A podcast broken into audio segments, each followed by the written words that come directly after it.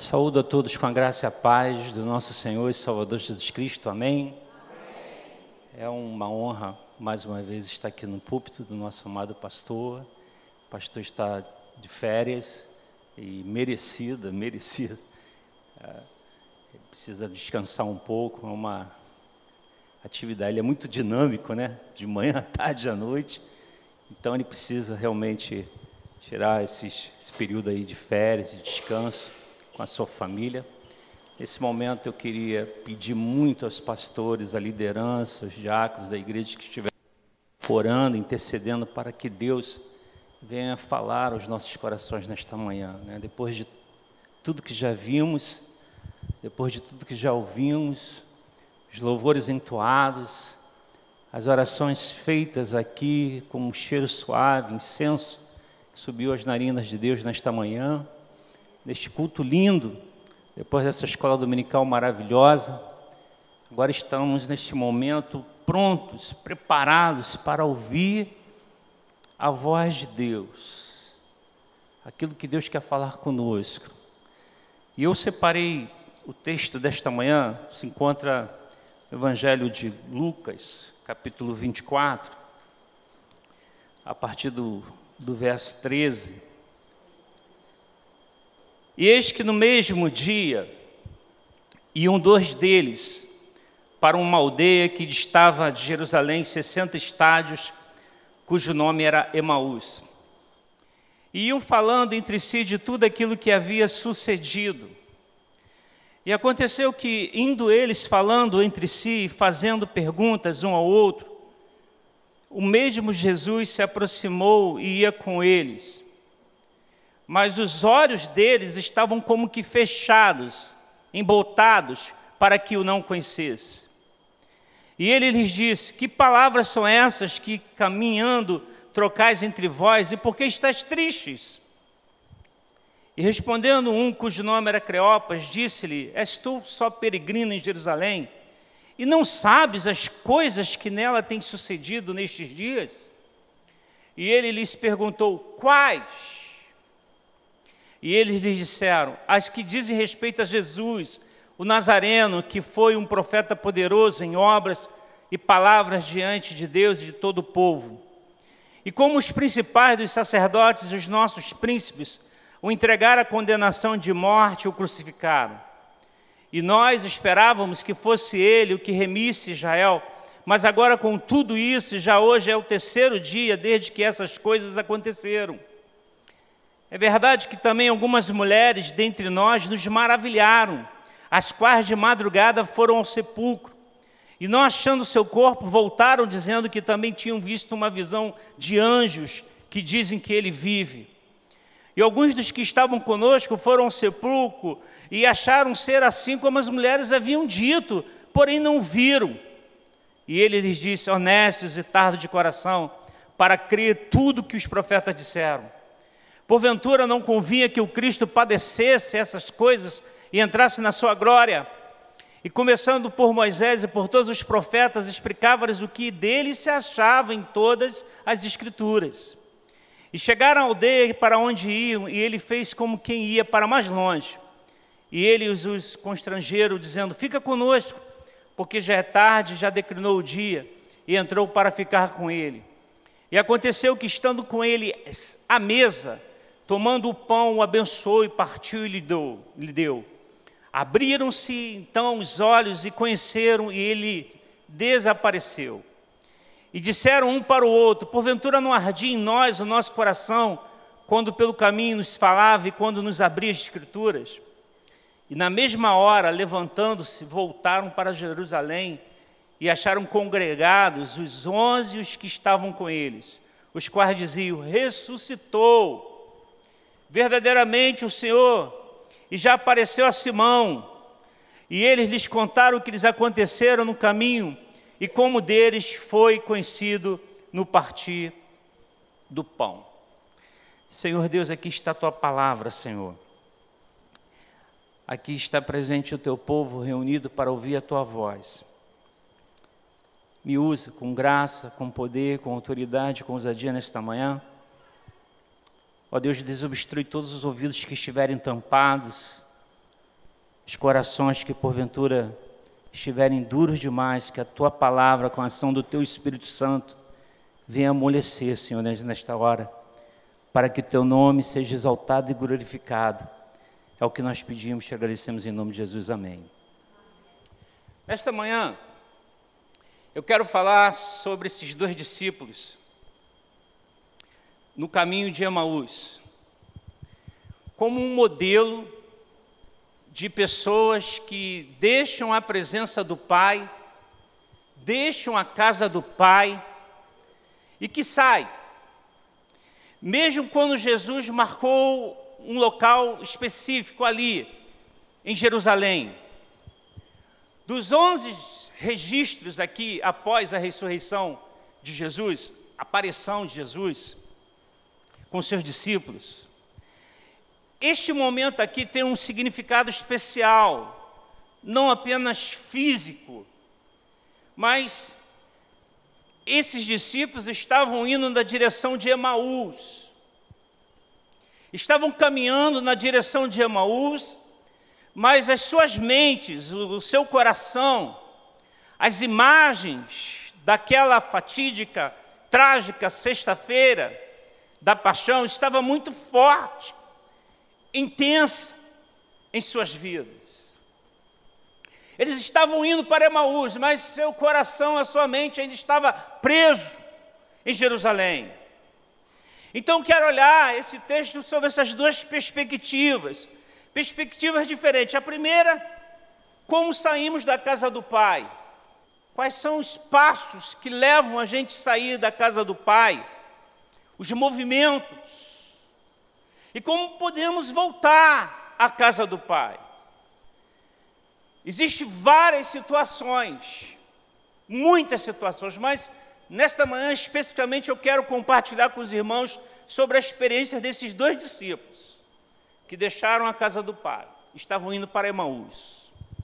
Em primeiro lugar, quando os nossos olhos ficam impedidos de reconhecer Jesus. Quando os nossos olhos ficam impedidos, quando os nossos corações ficam insensíveis de sentir a voz de Deus, de ver os sinais acontecendo de Deus ao nosso redor, mas nós estamos com o coração tão duro, com os ouvidos tampados. Esse primeiro caminho aqui, eu começo a perceber o caminho do afastamento. O verso 13 nos chama a atenção. O verso 13, e eis que no mesmo dia um dois deles para uma aldeia que distava de Jerusalém 60 estádios, cujo nome era Emaús, e iam falando entre si de tudo aquilo que havia sucedido.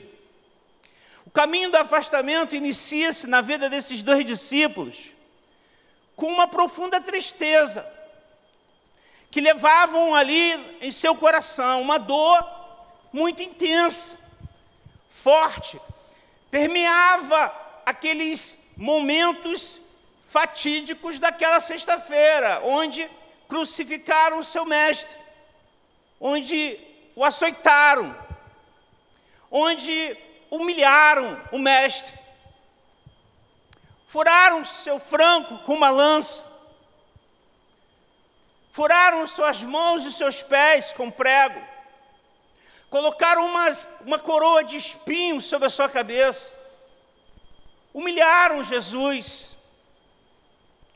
E aquelas cenas, os açoites nas suas, no seu corpo, sangue vazando, aquelas cenas muito fortes estavam ali, permeando aqueles corações, aquelas mentes daqueles discípulos, porque eles estavam tomados por uma profunda tristeza em seu coração uma profunda dor. Enquanto conversavam e discutiam, o próprio Jesus se aproximou e começou a caminhar com eles, mas os olhos deles foram impedidos de reconhecê-los. Os olhos estavam cansados, seu corpo sem energia, coração insensível, incapaz de perceber o que estava acontecendo ali ao seu redor. Ouçam, queridos, amados irmãos, Não é apenas o passado que provoca esse tipo de inércia, de apatia, de letargia, de esfriamento espiritual. Quando a gente relembra, por exemplo, um fracasso, uma, uma decepção, as nossas forças diminuem. Quando a nossa mente traz à tona um momento amargo, onde causou-nos um passado por uma ferida que ficou aberta e que não foi tratada, não foi cicatrizada. Os discípulos ainda viviam as dores da paixão do seu, do seu Senhor. Preste atenção, três dias tinham se passado, mas para eles ainda era sexta-feira. Ainda era sexta-feira. Nada do que poderia acontecer a partir daquele momento significaria alguma coisa para eles. Sabe por quê? Porque a dor nos impede, a dor nos incapacita de enxergarmos alguma coisa maior, de vermos aquilo que está acontecendo ao nosso redor. E no caso específico dos discípulos, a dor impediram eles de perceber a presença de Jesus. Ele havia ressuscitado e andava com eles, mas a tristeza os impedia de ver Jesus. A dor os impedia de crer ou ter esperança em qualquer coisa. A tristeza se sobrepunha até sobre a palavra que tinha sido lançada, que o Cristo falou que ele ressuscitaria. Ou até as lembranças dos milagres que o Cristo fez. Os próprios discípulos disseram: Nós ouvimos que algumas mulheres foram lá e o corpo já não se encontrava, alguns discípulos. Encontraram só ali a capa. Os milagres estavam acontecendo, mas eles não estavam querendo receber o milagre. Aí um sentimento, nesse momento, um sentimento de não só de tristeza, de dor, mas de revolta nos seus corações. Essa, esse sentimento traz para a gente, de forma tão intensa, a dor trazia neles o sentimento de que tudo acabou. Acabou os nossos sonhos, acabou os nossos projetos. Sabe por quê? Porque a dor nos imobiliza. A dor de uma perda nos imobiliza. A dor de uma separação nos neutraliza, nos imobiliza. A dor de um problema, de uma dificuldade, de uma adversidade, nos imobiliza porque está demorando de resolver. A dor endurece o coração e cega os nossos olhos. A dor não nos permite perceber que Jesus deixou todos os outros discípulos em Jerusalém só para cuidar dessas duas ovelhas no caminho de Emaús. Jesus se aproxima, inicia um diálogo. E aí é demais. Eu, sou apaixonado pela palavra de Deus, eu sou apaixonado por esse Deus, por dessas coisas aqui. E ele lhes perguntou: sobre o que vocês estão discutindo enquanto caminho? Eles pararam com, com os rostos entristecidos. Observe que Jesus percebeu o estado do espírito dos dois.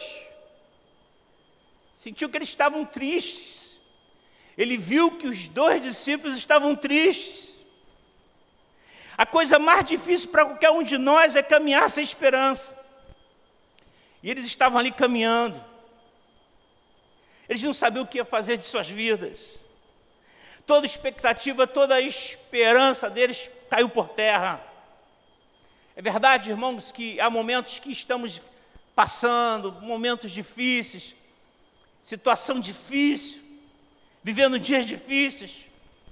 E é bem verdade que não é fácil caminhar, não é fácil avançar, não é fácil olhar para cima nesses momentos, nessas horas. Não é fácil lembrar de onde me virá o meu socorro, o meu socorro vem bem presente, vem do Senhor que está sentado no trono do universo. Não é fácil lembrar disso. Não é fácil lembrar do Salmo 46, verso 10: Aquietai-vos e sabei que eu sou Deus, porque é na quietude da nossa alma, que é na quiescência do nosso ser. Ou seja, quando a gente já fez de tudo e tudo que a gente fez, todos os nossos esforços foram em vão, então agora descansa. E quando a gente descansa, Deus fala assim: aquieta e sabei que eu sou seu Deus. No meu caráter é que você vai me conhecer. Não é fácil. E eles estão aqui passando por dias difíceis. O céu de muita gente está nublado, está escuro, está tenso demais. As nuvens carregadas, igual foi segunda-feira aqui em Cabo Frio. E nessas horas é importante não deixar que as lembranças de um momento amargo continuem azedando o nosso presente. Há uma lição tremenda aqui, irmãos, no verso 18 e 19. É linda essa lição. Veja o que o texto diz. Você é o único visitante de Jerusalém que não sabe das coisas que ali aconteceram nesses dias, irmãos. Aqui era Páscoa. Multidões tinham ido para Jerusalém comemorar a Páscoa. As cidades vizinhas estavam em Jerusalém para comemorar a Páscoa. Todos sabiam o que estava acontecendo ali em Jerusalém. Todos souberam do que aconteceu com Cristo ali em Jerusalém. Não foi um, um fato insignificante, foi algo marcante na cidade de Jerusalém. Todos sabiam. E os discípulos, você é o único visitante de Jerusalém que não sabe das coisas que ali aconteceram nesses dias. Aí Jesus disse assim: que coisas? Os discípulos não entenderam a desinformação desse caminhante que surgiu de repente. Sabemos que esquecer um erro, esquecer um fracasso, esquecer uma traição, esquecer uma mentira, uma injustiça, uma ingratidão, algumas, algumas situações é quase que impossível. No entanto, Jesus andava com aqueles discípulos totalmente livre das amarguras e das dores de sexta-feira, porque ele era o principal personagem. Ele estava livre dessas marcas. Que coisas! Jesus não estava mais preso à cidade de Jerusalém. Que coisas! Em outras palavras, ele está afirmando que o passado não pode mais pesar sobre as suas vidas, por pior que ele tenha sido. Por pior que tenha sido a dor, a tristeza, a situação, as circunstâncias, a adversidade, as intempéries, por pior que tenha sido, por pior que tenha sido as injustiças, por pior que tenha sido as ingratidões, por pior que tenha sido a perda, o passado não pode nos prendermos. Não pode nos prendermos. Jesus ele foi crucificado, ele ressuscitou, não só para perdoar nos, de todos os nossos pecados, mas também para nos dar libertação. Libertação. Que coisas! coisas. Vocês estão falando de quê? Sexta-feira? Eu sou o principal personagem. Me feriram, me humilharam, me crucificaram, mas eu não estou mais preso à sexta-feira. Eu estou agora no presente, o presente é a ressurreição. Eu estou aqui com vocês. O milagre está acontecendo e vocês não estão percebendo. O milagre está andando com vocês e vocês não estão vendo. Que coisas! Jesus nos mostra, por maior que seja o desafio, nossos olhos devem estar sempre olhando para frente. Nosso coração deve estar sempre voltado a esperar a vontade de Deus a se cumprir em nossas vidas, se concretizar em nossas vidas. Em outras palavras, queridos e queridas, nós não caminhamos mais sozinhos, nós não estamos sozinhos, Jesus está conosco. Jesus está conosco. E hoje Jesus está aí do seu lado e veio aqui para dizer que veio buscar para você voltar à presença dele, à casa do Pai caso você esteja longe da presença do Pai. O segundo sentimento que pairou no coração daqueles discípulos é o sentimento de revolta. Verso 19 e verso 20. E eles lhe perguntou: quais? E eles lhe disseram: as que dizem respeito a Jesus, o Nazareno, que foi um profeta poderoso em obras e palavras diante de Deus e de todo o povo. E como os principais dos sacerdotes, os nossos príncipes, o entregaram à condenação de morte e o crucificaram. A tristeza produz a revolta, a rebeldia. No caso deles aqui específico, a religião instituída. Mas às vezes a revolta desse afastamento da casa de Deus deve é provocada às vezes por alguma ingratidão. Pessoas que foram significativas em nossa vida e que infelizmente nos fizeram muito mal. Pessoas que caminharam conosco, que andaram conosco, que de repente, por causa das circunstâncias da vida, essas pessoas agiram com ingratidão conosco. E isso às vezes faz com que a gente não quer caminhar mais. Ah, ser crente igual aquele dali, revolta.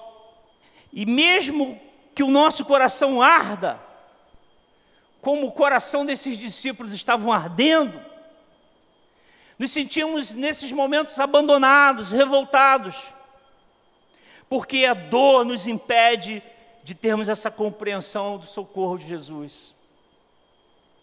Sabem por quê? Porque a revolta nos cega, cega. E passamos a olhar a vida, as pessoas e o próprio Deus através da luz da revolta.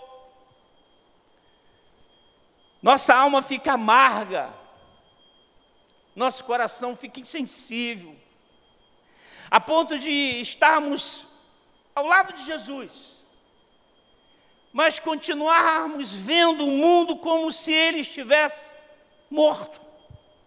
Um outro sentimento, eu vejo no verso 21, é o sentimento de decepção, decepção com a fé. Eu coloquei a minha esperança em Jesus. Eu achava que ele viria e ia acabar com os romanos. Decepção.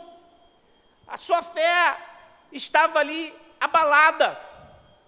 Eles estavam abalados, estavam decepcionados. Tem muita gente decepcionada com a sua fé. Porque veem Jesus como um gênio de uma lâmpada maravilhosa que eu vou esfregar aqui, e agora ele vai fazer o meu desejo, vai realizar o meu sonho, vai realizar o meu projeto.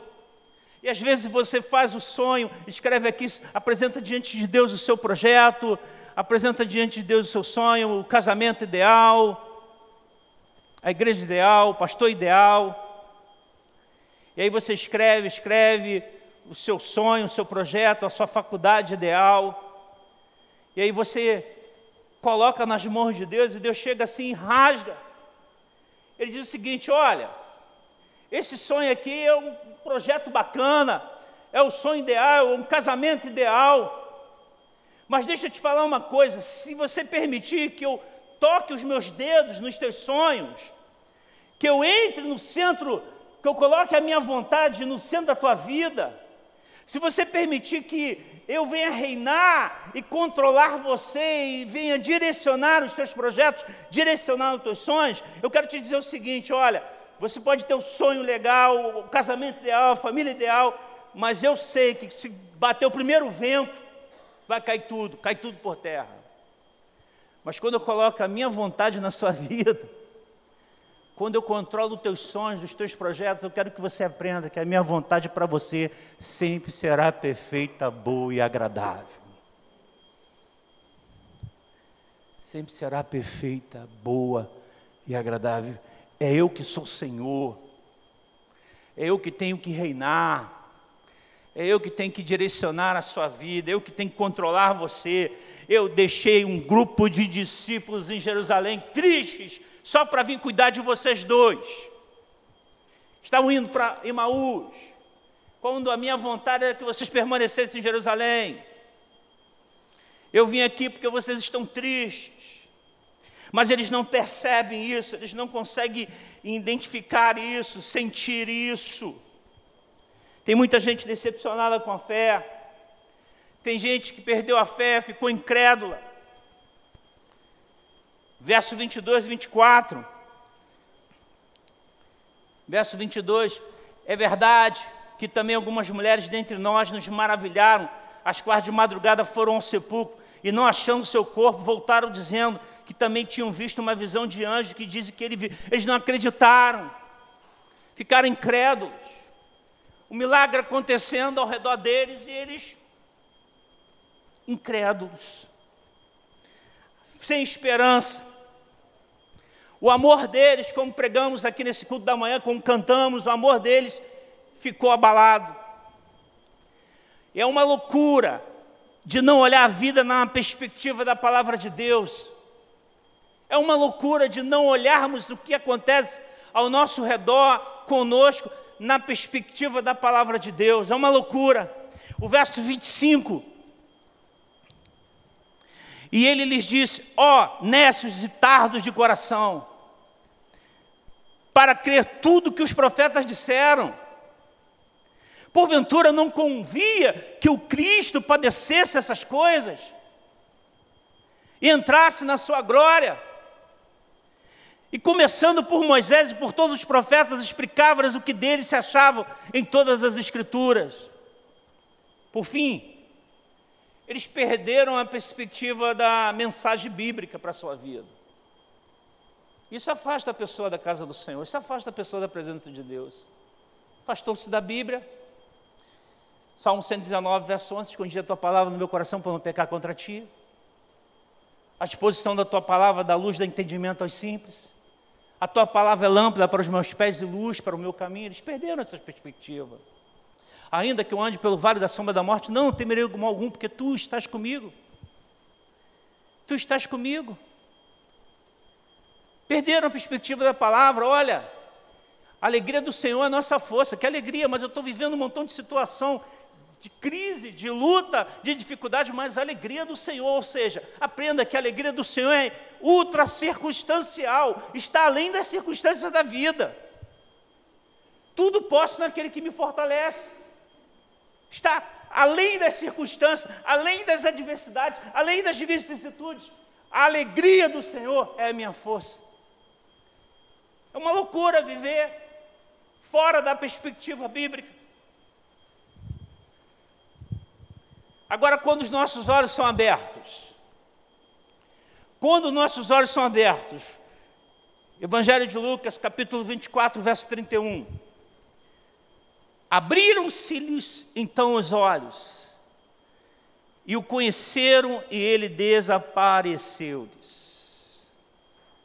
Caminho de volta, caminho do retorno, a presença de Deus, a comunhão com o Pai, a intimidade com Deus na casa de Deus.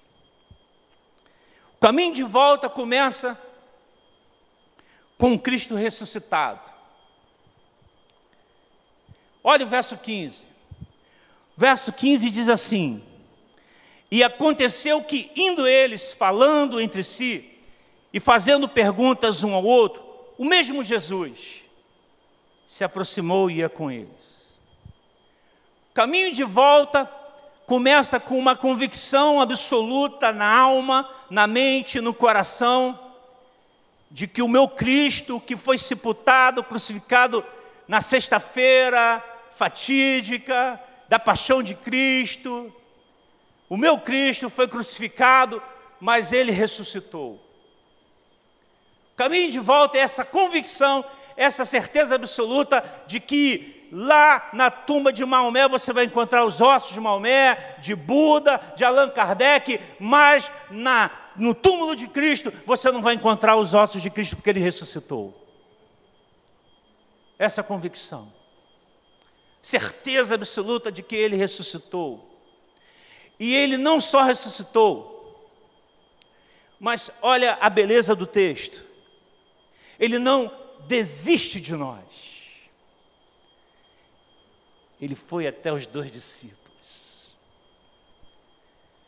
do, do, doendo, feridos, tristes, amargurados, pensando no que tinha acontecido com o Mestre, vendo aquelas cenas terríveis de sexta-feira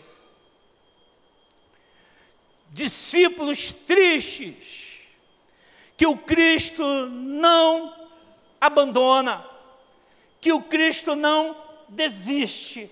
Eles saíram da presença da comunhão dos discípulos ali em Jerusalém, e estavam indo para Emaús. Quem mandou eles ir para Emaús? Ninguém mandou. Mas o Cristo não desistiu deles. Qual é a mensagem que eu tenho para você? É que Deus não desiste de você. Mas, pastor, ainda que seja, ainda que seu pecado esteja mais, a, mais preto, além da negritude, azul petróleo, Cristo não desiste de você.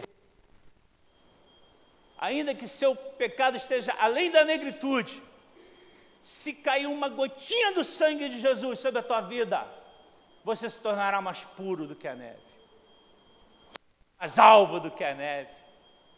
Aliás, já do teu pecado não me lembro mais, conforme Isaías diz, caiu no mar do esquecimento.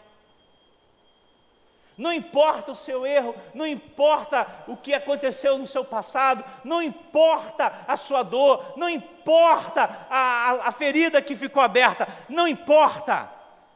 Eu quero que você agora olhe para o presente, e eis que eu vou fazer tudo novo na tua vida além do que você pensa, além do que você imagina. Eu farei tudo novo.